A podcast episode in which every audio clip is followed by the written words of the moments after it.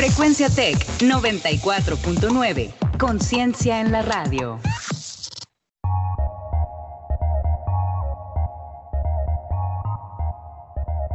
En 30. En 30. En 30. En 30. En 30. En 30. En 30. En 30. Bienvenidos. Bienvenidos.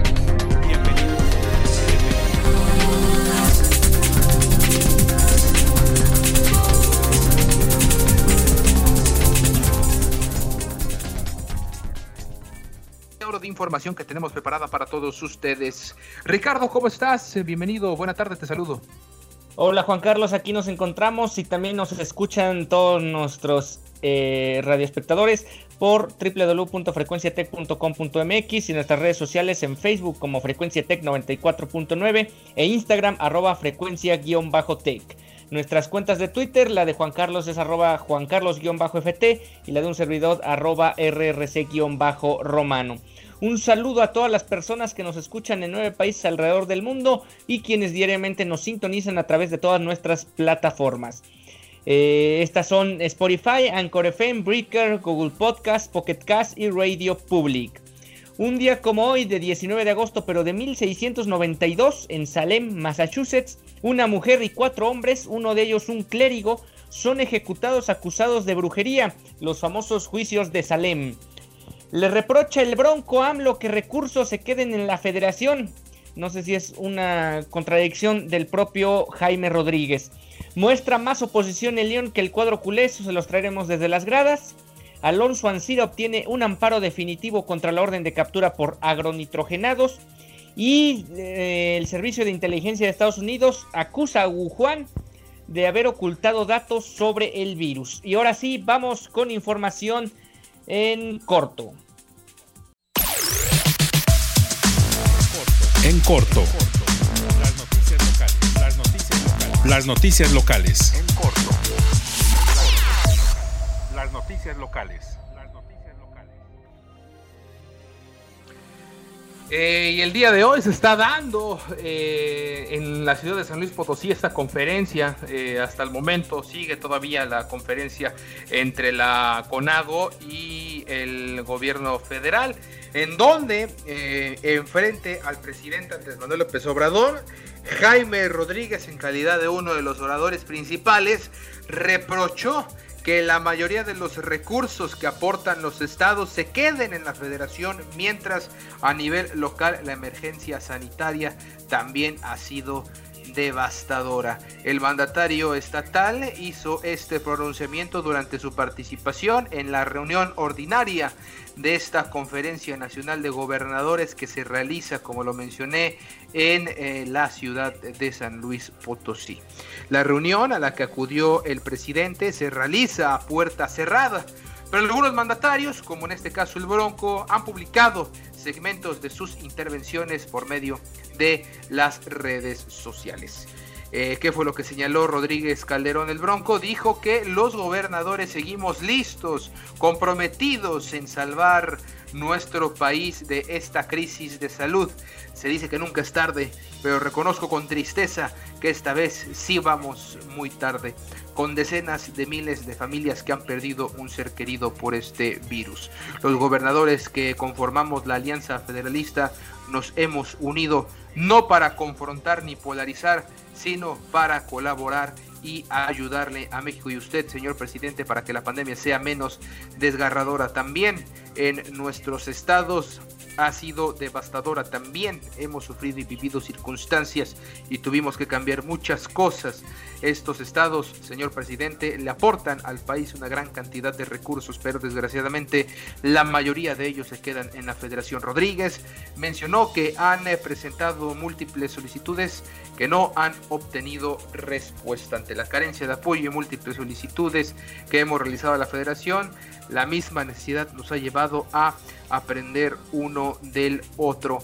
Eh, básicamente piden lo mismo que han pedido desde un principio, que es más dinero, que es más aportación. Eh, no han entendido, me parece que siguen sin entender que eh, está bien es válido que se replantee esta, eh, estos recursos, el manejo de estos recursos de la federación. Sin embargo, pues eh, tienen ya 50 años bajo ese esquema, tuvieron 50 años para replantear esta alianza eh, federalista y justo en los peores momentos en la historia eh, reciente del país, durante la peor recesión económica del mundo, se les ocurre con la mano en la cintura pedir más dinero. Eh, pero esto no quedó así, sino también cuestionaron los programas nacionales, los programas nacionales aplicados de manera uniforme en todos los estados, cuando cada uno de estos es diferente ya no funcionan, así lo afirmó el Bronco. El gobernador señaló que deben generar políticas particulares para que cada entidad pueda atender sus problemas específicos. Eh, mencionó que no es conveniente seguir con actividades generales cuando se tienen que hacer actividades particulares para mejorar la condición de vida de todos aquellos que viven en nuestros estados cosa que el señor Jaime Rodríguez Calderón pues no ha hecho. Eh, podría, podría, y vaya que en el caso particular de Nuevo León, y creo que también se podría replicar en el caso por lo menos de eh, Coahuila también, y supongo también que en Jalisco es... Eh, pues el empezar a, recaudar dinero de las mismas empresas a las que de las que están en sus estados porque la recaudación local eh, pues no, básicamente no existe. Los gobernadores son timoratos, les tiembla la mano cobrarle impuestos a las empresas que se ponen en sus estados. Pero bueno, eh, ahí está. Eh, vamos a ver en qué terminará esta reunión. Vamos a ver qué cosas más salen a colación de esta, de esta reunión entre la CONAGO y el gobierno federal.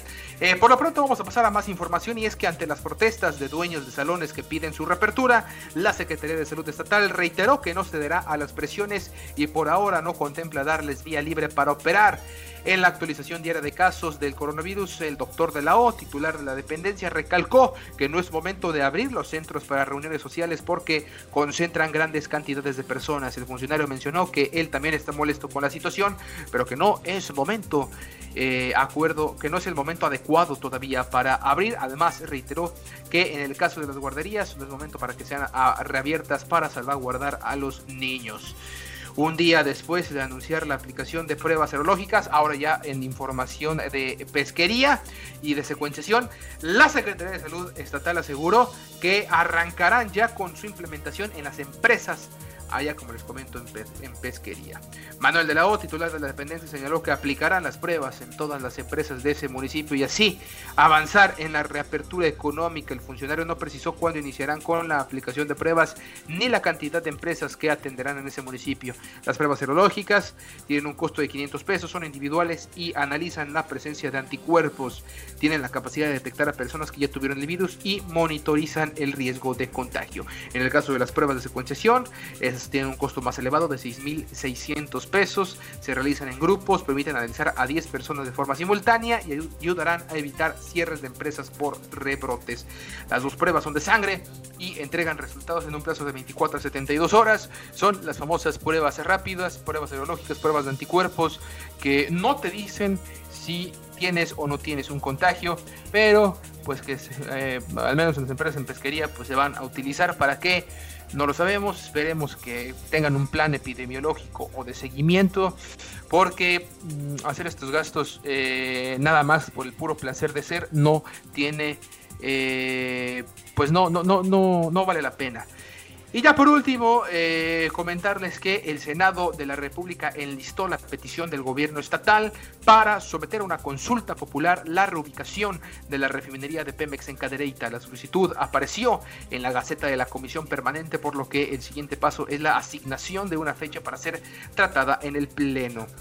De aprobarse la consulta popular se realizaría como parte de la jornada electoral del próximo año y sería vinculante, es decir, si el 40% del padrón vota para por reubicar la planta, se tendría que ejecutar. La pregunta es, ¿a dónde? ¿A dónde la van a mandar? ¿Y a dónde van a mandar tantas fuentes de empleo? Porque al final de cuentas los empleados van a ir a donde esté la planta. ¿Y qué va a pasar con todos esos empleos y toda esa economía? Sobre todo cuando en el gobierno federal se tiene ya este plan de actualizar y de mejorar todas las instalaciones de petróleos mexicanos, todas las instalaciones de Pemex, de actualizarlas con la tecnología de punta para que puedan operar al 100% y reactivar la economía, en este caso en el Estado. Me parece una decisión em, torpe por parte del Senado y del Congreso local, como lo ha sido eh, todo la legislatura eh, de estos tres años, torpe como pocas en el país. Eh, vamos a, por último, antes de pasar a la información ya de carácter nacional, con el reporte de eh, COVID en el estado. La Secretaría de Salud Estatal reportó 485 casos confirmados de COVID-19. Esto es una excelente noticia ya que es el número de contagios más bajos en las últimas dos semanas. Así lo informó en esta eh, conferencia de las 3 de la tarde el doctor de la O donde además se reportaron tristemente 44 defunciones en las últimas 24 horas, con lo que el número de contagios llegó a 44.110 y el de fallecimientos a 1.848 en la entidad desde el inicio de la pandemia. El funcionario informó que se registran 1.400 pacientes internados, por lo que la ocupación hospitalaria subió un punto porcentual para llegar al 65%.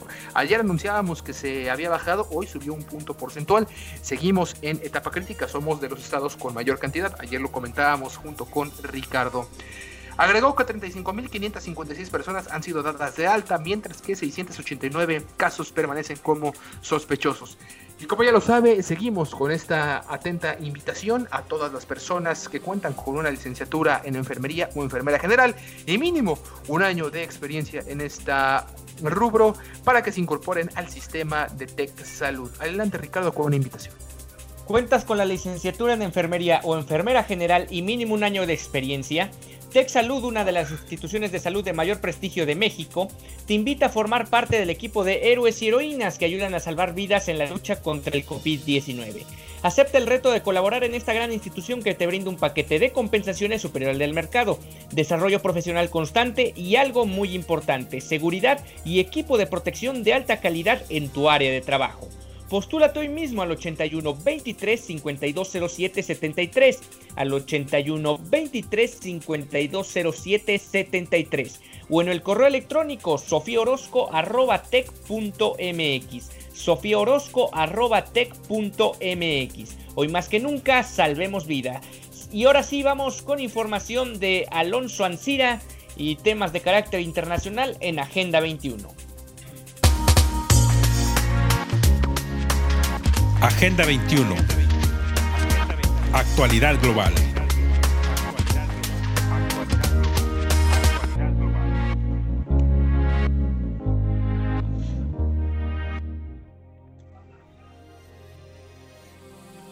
Desde el 11 de agosto, Alonso Ancira, presidente de AMSA, recibió el fallo de la justicia mexicana por lo que se instruyó a las instancias correspondientes preservar la protección y amparo contra la detención del empresario. El coahuilense está involucrado en casos de corrupción por la venta del complejo petroquímico agronitrogenados a Pemex. Ciudad de México, esto eh, eh, nota de, hace un, de, hace un, rato, eh, Alonso Ancira Elizondo, presidente de Altos Hornos, habría recibido un amparo definitivo en contra de la orden de aprehensión emitida el 25 de mayo de 2019. El coahuilense es investigado por supuestos delitos de corrupción relacionados con el caso de Odebrecht. Eh, desde el 11 de agosto, la justicia mexicana instruyó al juez de control adscrito, el reclusorio norte de la Ciudad de México, dictar todas las medidas para garantizar la protección y amparo definitivo del empresario mexicano. Un comunicado enviado por AMSA a la Bolsa Mexicana de Valores destacó que la orden de aprehensión en contra de su directivo dio origen a la ficha roja de Interpol, lo que terminó en la detención y posterior solicitud de extradición presentada ante la justicia de España. Apenas el 28 de mayo las autoridades españolas autorizaron la extradición de México de Ansira Elizondo un año después de su captura. Un mes más tarde las ministras y ministros de la primera sala de la Suprema Corte de Justicia decidieron no atraer el caso del empresario debido a la falta de legitimación de la parte solicitante. De acuerdo con los términos de la, de la, Suprema Corte de Justicia de la Nación, con base en la Constitución Política de los Estados Unidos Mexicanos, el juicio de Ansira Elizondo solo puede atraerlo este organismo judicial o el Tribunal Colegiado de Circuito correspondiente, el Fiscal General de la República o también el Ejecutivo Federal, por medio de un consejero jurídico del gobierno. Desde el primer momento, tanto el presidente del Consejo de Altos Hornos de México como la propia empresa rechazaron la existencia del supuesto delito. ya que como comprueba la documentación aportada al tribunal, los fondos involucrados en las transferencias utilizadas para configurar la acusación provenían de cuentas bancarias regulares de AMSA y obedecieron a un contrato de servicios entre particulares. Así aseguró la empresa en el documento. Además, en relación con la operación de compra-venta de las plantas de fertilizantes, instalaciones y servicios que del complejo petroquímico agronitrogenados en su momento AMSA solicitó un avalúo independiente de la compañía Barclays y finalmente se basó en avalúos oficiales y fue sancionada por todas las instancias que establecen las leyes y normas para la administración pública, incluidos los testigos sociales, así también lo expresó AMSA. También el 30 de julio un reportaje del Idiet mexicano en el periódico Vanguardia dio a conocer que AMSA reconoció que hizo pagos a Emilio Lozoya, exdirector de, de Petróleos Mexicanos, por sus siglas Pemex, mismos que fueron derivados de trabajos que efectuó el mismo a través de sus empresas cuando aún no era funcionario público. El vocero de la empresa, Francisco Orduña Magniola, dijo al medio que los pagos que se hicieron se han documentado a las autoridades y quedará demostrado en el proceso penal que ya inició. No existe ningún delito de operaciones con recursos de procedencia ilícita, por lo que los depósitos a las empresas que en su momento indicó Lozoya salieron de las cuentas de AMSA corresponden a contratos entre particulares y la acusación de la Unidad de Inteligencia Financiera quiere adjudicar a Alonso Ancira poderes premonitorios porque supo incluso antes que Peña Nieto que Emilio sería cabeza de Pemex, así lo comentó. Desglosó que los proyectos que corresponden a dichos pagos son sobre un tren subterráneo en la Ciudad de México y Toluca, Además, Emilio Lozoya realizó gestoría para interesar a empresas y financieras de Corea y China en el desarrollo de grandes yacimientos de fierro propiedad de AMSA en la Sierra Sur de Oaxaca. Pues ahí está el dato con el tema de Alonso Ancira y el asunto de Altos Hornos. Exactamente, eh, ahí amparándose, por supuesto, que sea un amparo definitivo no significa para nada que no, que, no vaya a poder ser enjuiciado o no vaya a poder eh, o no vaya a tener que rendir cuentas ante la justicia, ni mucho menos. Eso también es importante aclarar.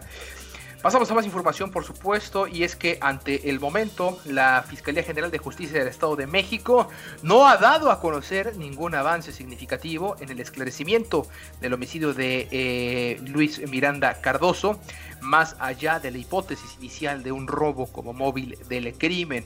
Para Rosendo Marín, entre otros, el homicidio es tan sospechoso como la muerte de Gerardo Ruiz Esparza y de Mónica Pretelini todos ellos cercanos al famosísimo grupo Atlacomulco.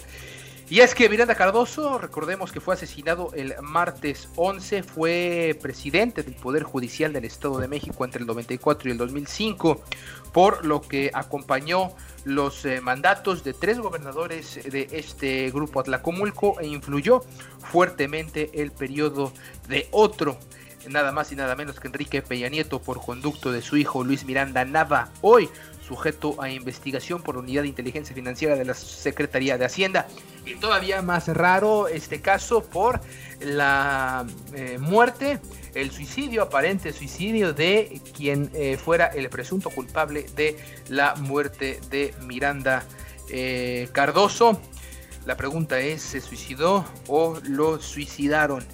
Y en eh, más información, antes de pasar a la actualización del virus en México y el mundo y la información internacional, comentarles eh, rápidamente que la prórroga del título de concesión de la administración del puerto de Veracruz, validada hasta el 2094, imagínese usted, y concedida por la Secretaría de Comunicaciones y Transportes a la Administración Portuaria Integral, fue consumada el 6 de julio de 2018, apenas cuatro días después de que el PRI perdió la presidencia de la República y el hoy Ejecutivo Federal, el presidente Andrés Manuel López Obrador, ganó el proceso electoral.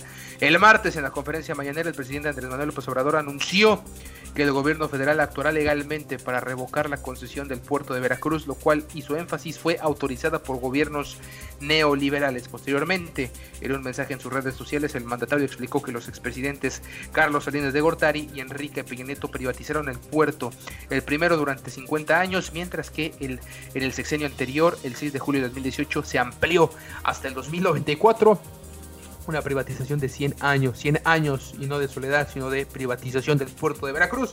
Vamos a ver cómo actúan en este caso del que nadie se enteró hasta hace apenas unos días. Ricardo, cuéntanos la actualización del virus, del coronavirus en México y el mundo. Sí, el día de ayer se reportaron 5.506 casos nuevos en México.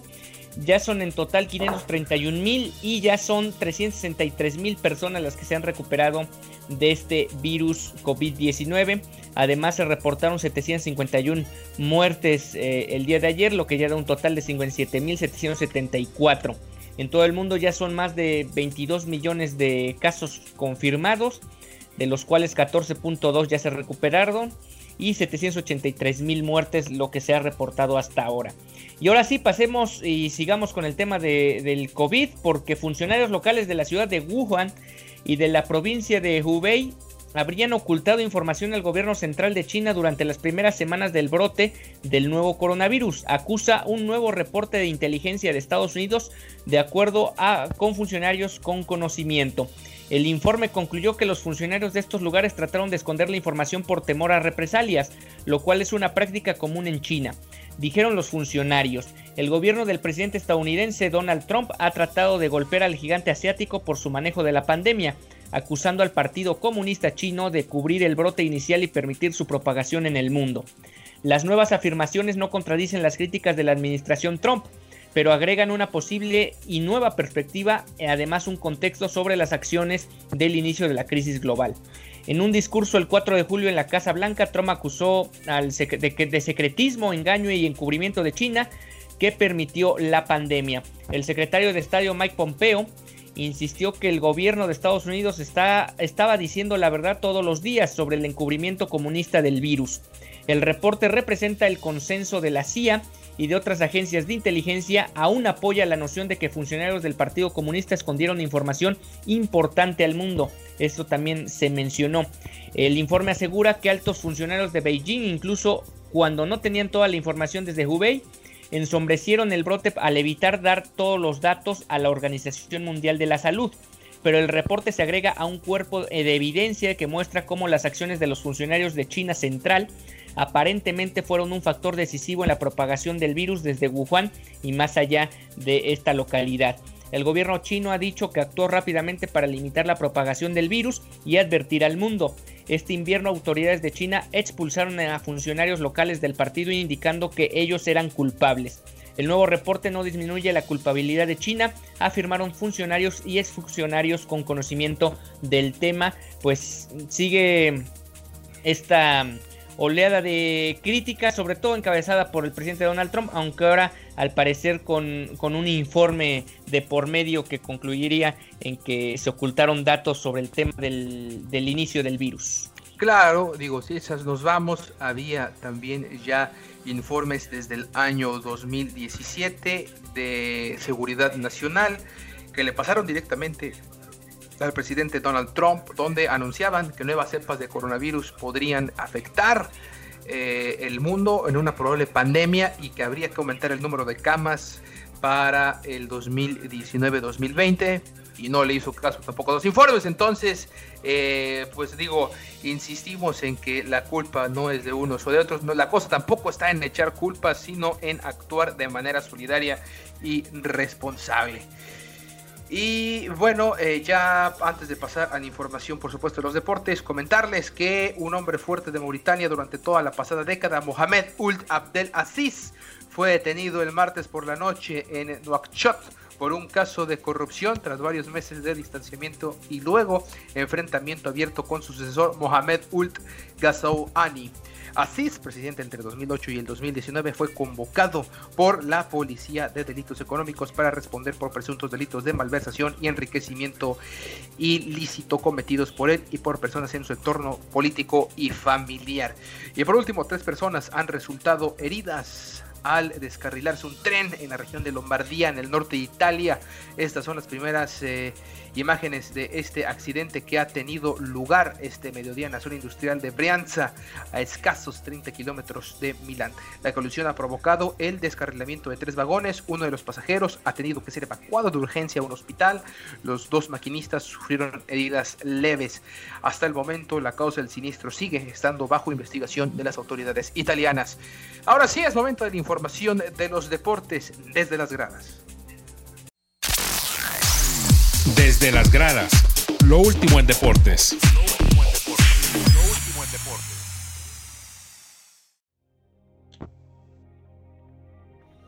Y bueno, el equipo del Lyon resultó darle más pelea al cuadro del Bayern Múnich que lo que lo hizo el cuadro culé. Al minuto 18 del primer tiempo, Sergi Ganabri comenzó a hacer realidad lo que para muchos era un resultado cantado, la victoria del Bayern Múnich sobre el cuadro francés del Lyon. A pesar de la superioridad en cuestión de calidad por parte del equipo bávaro, el adversario no se vio tan endeble como la anterior víctima en cuartos de final, ya que el Barcelona se comió 8 del Bayern Múnich. El Lyon trató de hacer su partido, pero el partido se complicó aún más con el segundo gol en contra cortesía del propio Ganabri y así terminó un primer tiempo con el, con el dominio del Bayern Múnich. En el segundo tiempo, hasta cierto punto, los de vestimenta roja, que era el equipo alemán, consintieron al rival y la ofensiva del cuadro que vistió de azul, en este caso el cuadro francés, tuvo sus oportunidades para descontar. Sin embargo, el Bayern Múnich tuvo más de una oportunidad de aumentar la ventaja, misma que se dio al 88 con un remate letal del goleador polaco Robert Lewandowski, que no se había eh, hecho presente en, los, en los marcadores hasta ahora en semifinales y será el próximo domingo a las 2 de la tarde cuando se dispute una final de Champions atípica, en este caso no como tal la final porque siempre ha sido un partido, pero la forma en que llegaron los dos equipos, tanto el Paris Saint Germain como el Bayern Múnich, pues eh, será única y hasta está en el debate de si debe adoptarse o no este nuevo formato que al final de cuentas le da más emoción y menos especulación a cada una de las series desde los octavos de final. Para ti, mi estimado Ricardo, se debe de adoptar este formato un solo partido. De una vez yo adelanto mi respuesta, para mí sí. Partidos espectaculares, partidos de ida y vuelta, que no se esperan a nada, todos van a atacar, a comérselo, cosas impresionantes. Para mí ya se debe de, adoptar a partir de los octavos.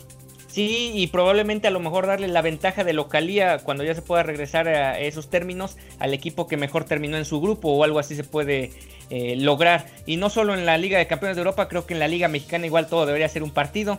Y yo creo que sería más emocionante que el cachondeo que luego se avientan acá con la liguilla del fútbol mexicano. Y finalmente, Ricardo, tu pronóstico para la Champions. Pues ya no daré ninguno porque falló completamente el mío. Me quedo con que iba a salir campeón el Manchester City. Bueno, para ti entonces no, no, no, te atreves a dar a un... Desierto, queda desierto mi pronóstico.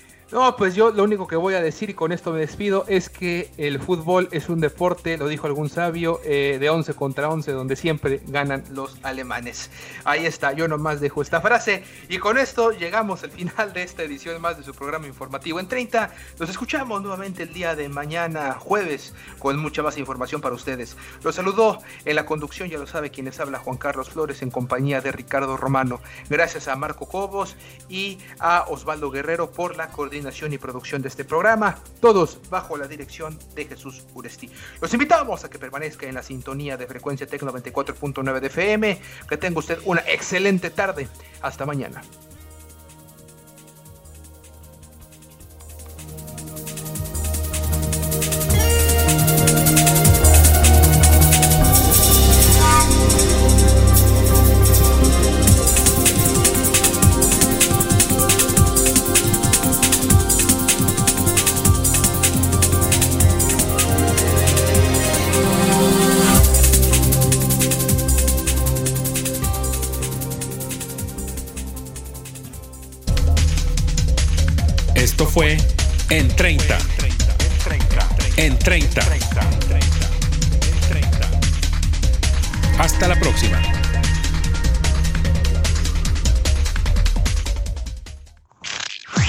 Frecuencia Tech 94.9. Conciencia en la radio.